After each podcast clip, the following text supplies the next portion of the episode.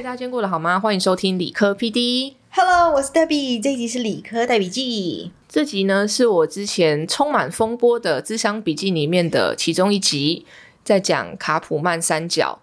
那我们今天就来轻松的介绍为什么我们人生需要这个东西。我的心理师有一天跟我介绍了卡普曼戏剧三角，他其实是一个不太会跟我说理论啊，说什么特殊专有名词的人，所以我就看着他带着我看到我自己人生不断重复的做进去那个戏剧的角色，因为卡普曼三角里面有三种戏剧角色：拯救者、受害者跟迫害者。当然，这个角色不一定要一定要是人呐、也可以是大环境。你觉得你就是大环境下的受害者这种哦，也可以。只是我们当用这个东西来解释自己的关系的时候，突然就会一个恍然大悟，看得非常的清楚。它的重要性就是，如果你知道说你一直不断的陷入这样子重复在演这同一出戏，你要知道你才有办法跳出来吧。你至少要辨认你现在到底在演哪一出。所以用这个可以更理清，因为人跟人的关系是很复杂的，用这个可以比较容易让你看到所以问题在哪里。你就可以试图来活用看看。我先来介绍一下这三个角色分别是什么。拯救者就是会想要拯救他觉得是弱者的人，然后他不帮他，自己就会觉得浑身不对劲，很不舒服，觉得自己有责任跟义务想要做这件事情，而且是他主动哦，他主动要帮你，你可能没有问他，他就要帮你。比如说很爱给小孩零用钱的妈妈好了。他觉得他在拯救你，因为你可能现在赚的钱月光族不够，他一直给你，他每个月就给你一点钱，给你一点钱，在无形中就容易让收到钱的这个人，我们就先暂且称他叫做受害者好了，就会觉得依赖，每个月好像都应该要给我这些钱，一旦这个金源断掉，他就会怪这个拯救者说，为什么钱呢？你为什么现在不给我钱了？好像是应该的一样。或甚至是怪这个拯救者说：“哼，还不是都是因为你给我这些钱，让我没有自己学着说要怎么去赚钱，就反而会怪说：哎，你怎么没有帮我的金钱负责？你让我失去了我自救的能力。所以一旦这个拯救者开始了，拯救者跟受害者的关系哦，责任基本上是直接转到拯救者身上。”甚至在关系结束之后，有的时候这个拯救者还可能会被受害者觉得你都迫害我，嗯，是你害我的。这个感觉在我们身边啊、家族当中啊，或甚至是情感里面，都算蛮常见的角色。那受害者的就很清楚嘛，他觉得自己是受害者，他不想要为自己的人生负责。就可能要么觉，因为觉得受害者会觉得自己很可怜，自己被人家怎样了，但是他没有试图的想要帮助他自己，反而他要去找一个拯救者，有一个这样子的角色，他生命中这样子的角色的人，希望自己可以被人家救。迫害者的话，就是这里面一个我们我觉得。呃，很容易不小心陷入的角色，因为当你在拯救者你在做给予的时候，你很容易观察到自己是这样。那你当你觉得你自己是受害者的时候，你同样也很容易观察到自己是受害者嘛。可是破坏者，我觉得就很值得一提了。他这个通常会没有注意到自己也在这个这个关系里，因为比如说，呃，嗯，男生劈女生腿。迫害者角色可以怎么出现？他可以是朋友，他可以是朋友，然后突然进来跟那个嗯女生说：“我就跟你说吧，他劈腿，然后活该啊，什么什么之之类的。”这个人就一秒变成迫害者了，就是他贬低别人，一一是他是出来要责备说教的，他想要来稍微控制状况，就是就跟你说他是渣男啊，你就不听我讲啊，怎么样？其实被劈腿的人听了不会更开心，但你莫名在这三个角色里面，你做进了迫害者的角色。我很多韩剧里面的那种阿朱嘛，就很容易做进那个角色，或是长辈。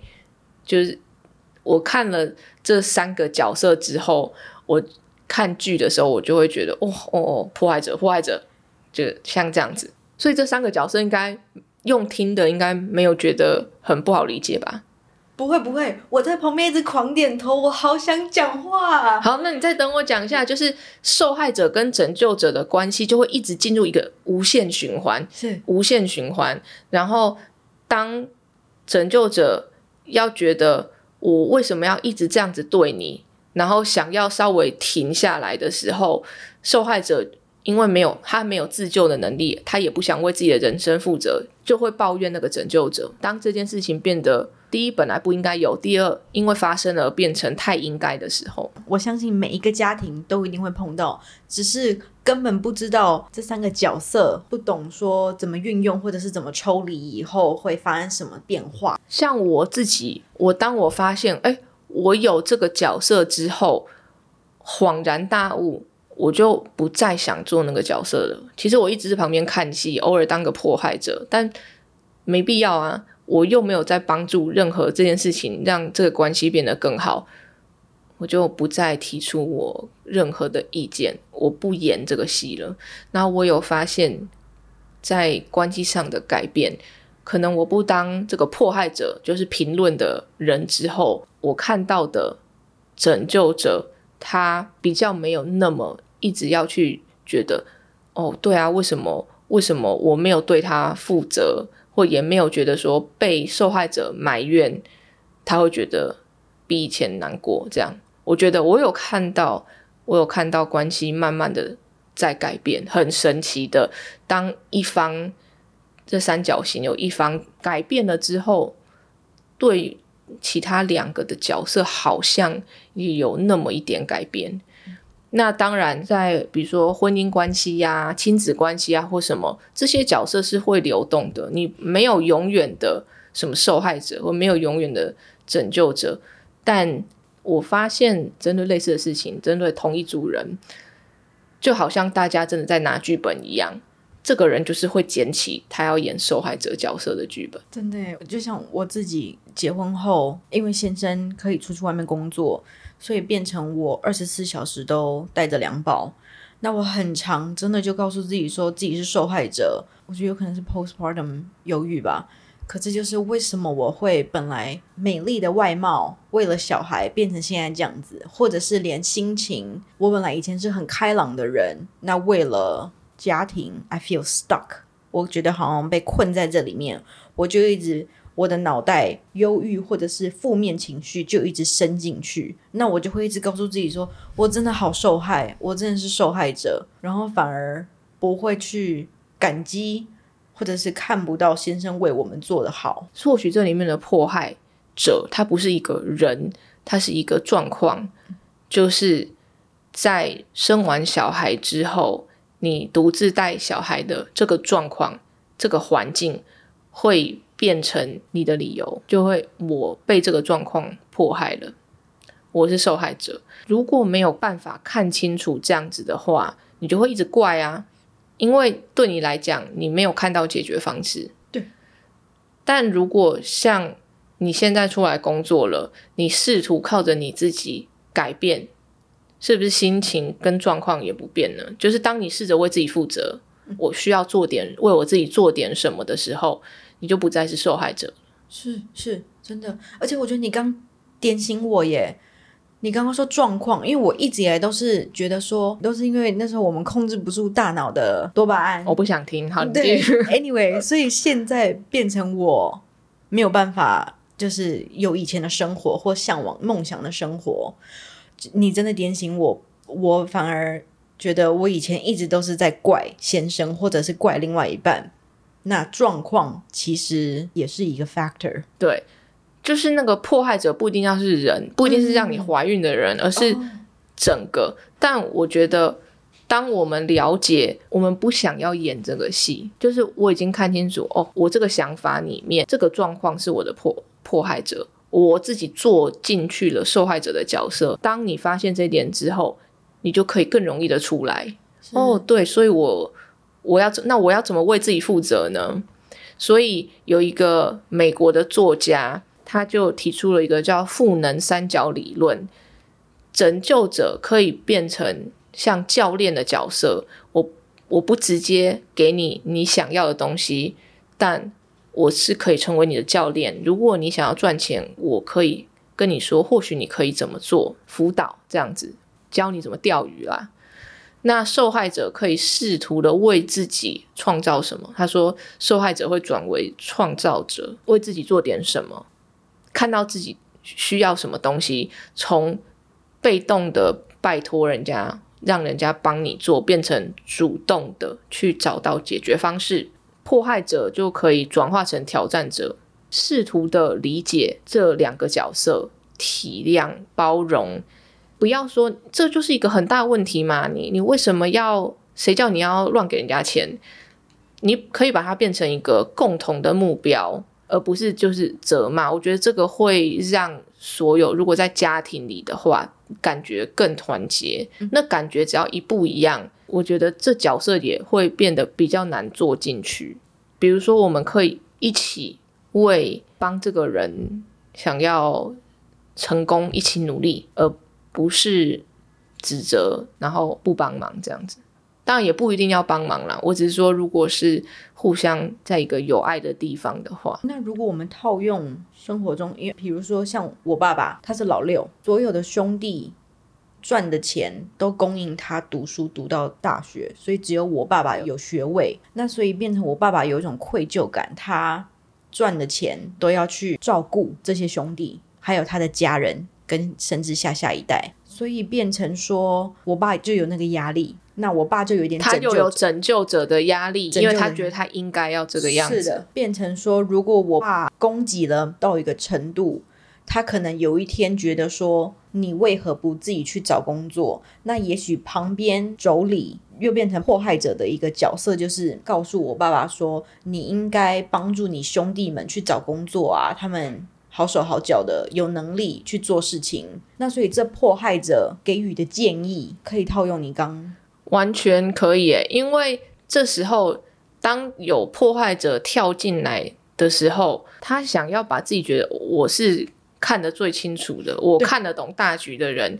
你就是没有在怀着感恩的心，你就没有在报恩，然后怎样怎样。他在讲出来的时候，他没有觉得自己不一定是对的，他想要出来责备。然后是这里面的受害者是什么？就是没有拿到你爸钱的人，然后你爸就是拯拯救者。嗯，这有没有关系？超级清楚的。是过年的时候送一张图给他们，说不要再演了，大家不要再演了，大家为自己负责。就其实拯救者有的时候蛮辛苦的，因为像所有兄弟付他学费，哇，这真的超沉重的，就会觉得说我是不是亏欠他们很多，我应该要来报答，要来还什么的。但你不帮自己设一个界限。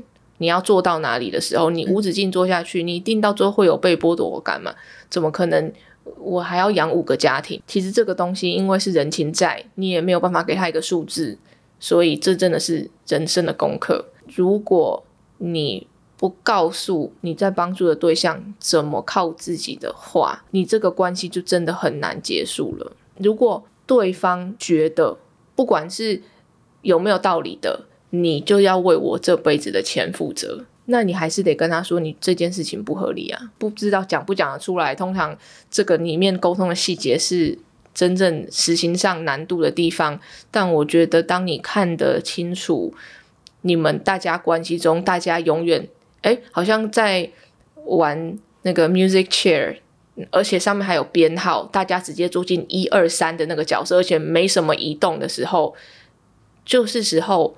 不然我不玩这个游戏了，我不坐进去了，那会怎么样？因为我旁边坐了一只哆啦 A 梦公仔，我相信很多人会希望生命里有哆啦 A 梦这个角色。这个卡通里面，受害者野比大雄常常被迫害者胖虎还有小夫欺负，就出现了哆啦 A 梦这个有神奇百宝袋的角色给予帮助啊。很多时候，我觉得。它的功用是让其他这三角关系的人抽离一下，就大雄试着长大，然后哆啦 A 梦试着旁观，给人家空间长大，或者是从中给一点建议。他们两个人关系就会不一样，大雄就会长大了。对，但是这卡通就演不下去了。他还是需要这样子。就是为什么它叫戏剧，还是要继续嘛？那我身为妈妈，我会比较小心的是，我不要当我跟我小孩关系里面的拯救者，我不要当任何一个者，我也不要他当里面任何一个者，我们不要演这个。我我只是鼓励，希望他为自己人生负责。像比如说好了，他小的时候比较不会认那个裤子正反面，就是前面还是后面。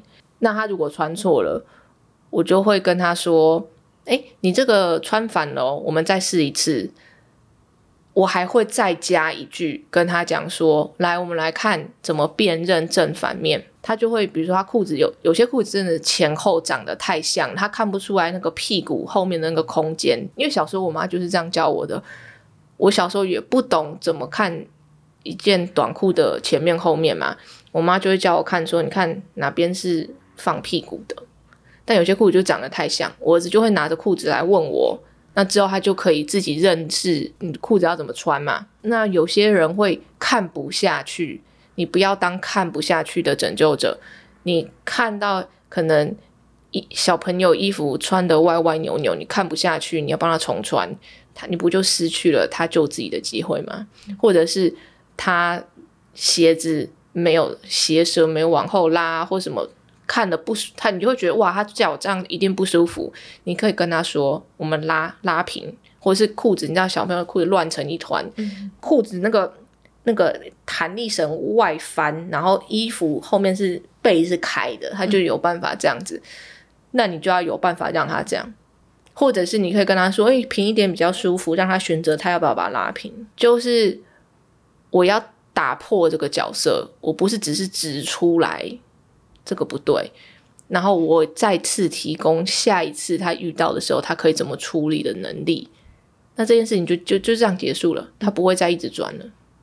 就是大到刚刚讲复杂的家族议题，小到日常生活里面，我们都可以不卡在这个角色里面。就再说回来，在同一个关系、同一个状况，冲突发生，就算角色是流动的，我们也很容易不自觉的就做进去我们惯用的角色嘛。其实拯救者就是他有需求，他想要证明自己。那。受害者就是比较倾向他要逃避负责嘛，但如果大家能在关系里面看清楚，哦，我原来一直选这个角色，你就可以，你就可以有改变，因为人看到了才有机会改变嘛。有的时候对我而言很赤裸，我在很多关系里面，我会想要去扮演拯救者的角色。那我每次知道，像刚刚提到。当妈妈的例子，或者是其他关系里面的我，其实我内心我问我自己最深的需求就是，我只想要证明我可以帮你，我有这样子的能力，所以我去做。在进入那个角色之前，我要是先看到我自己的需求了，我可能就不会直接陷入那个角色了。然后我想要再分享一个，就是当你当创作者之后，一定会遇到。网络的酸民嘛，其实不只是创作者，你只要活着就有机会碰到酸民。我就看到，可能我朋友他也不是创作者或者什么，他剖一个 IG 的照片，哇，下面就会有不认识的人去评论一些很奇怪的话。你就算你不创作，你还是会遇到酸民。所以，总之，我现在遇到酸民，看到他们写什么。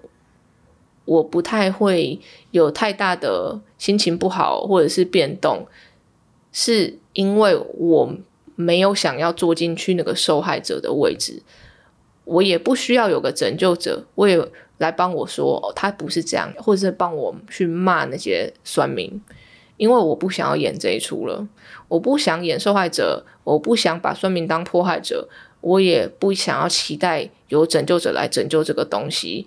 因为我知道酸民要留下一句话也是需要力气的，嗯，那这个的动力不是来自爱就是恐惧，那很多时候是他对我这个人的投射，他看到了我的某些特质，可能他觉得我没有表情，我是一个冰冷的人。他可能遇到一些这样子的人，遇到不好的事情，或是甚至长得像他以前的老师，他就是要骂你几句，他心里会舒服一点。我觉得我能做到这样子的角色的话，就当宵夜账吧。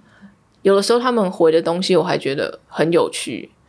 逻辑不正确，但是我总不可能花我的时间去跟他吵吧？我哪吵得完？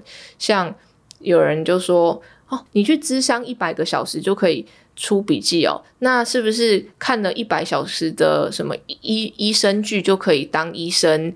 然后什么一百个小时就可以怎么样？但这断章取义到不行。这一百个小时是每周一个小时。”在智商室里面的学习，我带到我自己的人生里面消化过之后出来的笔记。但是他们或许他不喜欢看到人家贩卖东西，看了不舒服；或许他觉得，呃，要讲某种话一定要有某样的学历，因为别人是这样子在要求他的，所以他会讲出这些话。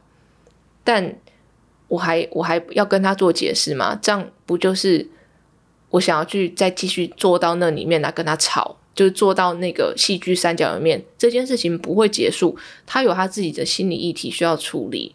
那我看到这个，我能理解了，我理解你为什么要这样子做了。可是这跟我的人生没有关系，嗯，所以。继续往我下一个我想要做的地方做，是或许有些激动的酸民，他觉得他在扮演拯救者，我帮助你看清那个那个人，他就是你，你不要被骗了或怎么样，他觉得他正在扮演拯救者，可是拯救那个可能他曾经被骗过了自己，哦，或者是。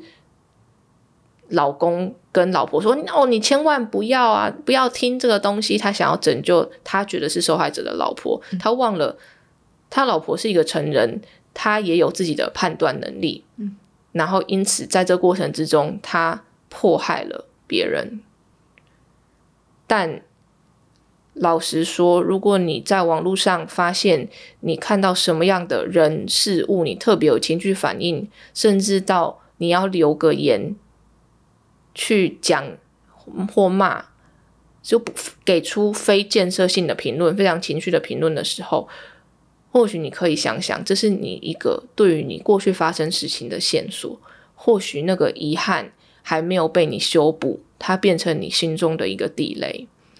那在不清不楚的状况，就情绪性的攻击别人，有没有可能是因为你小时候，或者是现在因为说错话？被指责，所以你也要用同样的方式去指责这个人呢？比如说，有人在 podcast 里面说错了话，你就会觉得哦，真的听不下去诶，怎么样？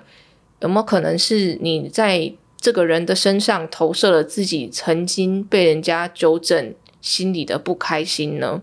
因为自己的不完美被处罚过，那我觉得他们的动力是来自于恐惧，因为。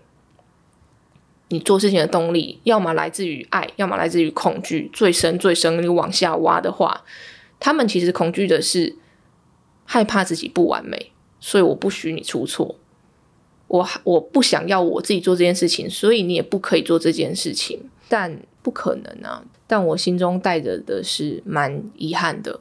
然后，或许是时候可以跟自己说，没有一个人是完美的。我们我们接受自己的。不完美，接受自己的脆弱，面对这些东西，你或许才有变得更好的可能。那你想要把它发泄在我的评论上，或是骂我，或不只是我，所有你可以在 YouTube 上面看到这些创作者，那是你的选择。可是你把这些力气花在看自己身上。那也是一种选择，我不会跟你说哪一个选择是比较好的，因为你的人生必须要为你的人生负责，我也要为我的人生负责。我如果因为看了你的评论，然后我就一直很不开心，我的日子过得不好，我也要为这个东西负责。你可以骂我，但我不一定要对你的这些骂跟攻击有任何的反应，因为我还有其他的事情要做，所以就说明这个。他也可以套入卡普曼戏剧三角，拥有自己的自评系统，呃，身边有可以核对跟给建议的人是很重要的。有些人讲的东西，我会跟我经纪人代代讨论，说，哎，真的有这样子吗？或是怎么样的？因为我很相信他。如果我真的有要改进的地方，我相信他也会跟我讲。所以，呃，我不用直接去消化一个。根本就不是认识真正的我的人给的东西。如果有人花时间给我很有建设性的建议的话，我其实是心怀感激的，因为我相信那个隐藏下的动力是爱。那至于人在生活中不是只有我而已，如果你面对某个地方你根本不知道来自哪里的恶意，我觉得不需要进到心坎里。的原因是因为我们不用去演一个受害者了，因为我们从来都不是。他根本不知道那个恶意来自哪里，他就是想对你这样子。那我不要坐进去这里，我也不要说他就是迫害我的人。他其实是在面对他自己的议题的一个人，他在活他的生活。那我就回归我的生活，好好的活着。好了，没想到今天会加入一些我自己的心里话，欢迎到 YouTube 或 Podcast 留言跟我分享你们今天的感想。好了，谢谢收听理科 PD，喜欢的朋友们帮我到 Apple Podcast 留言加五颗星。理科 PD，我们下次见。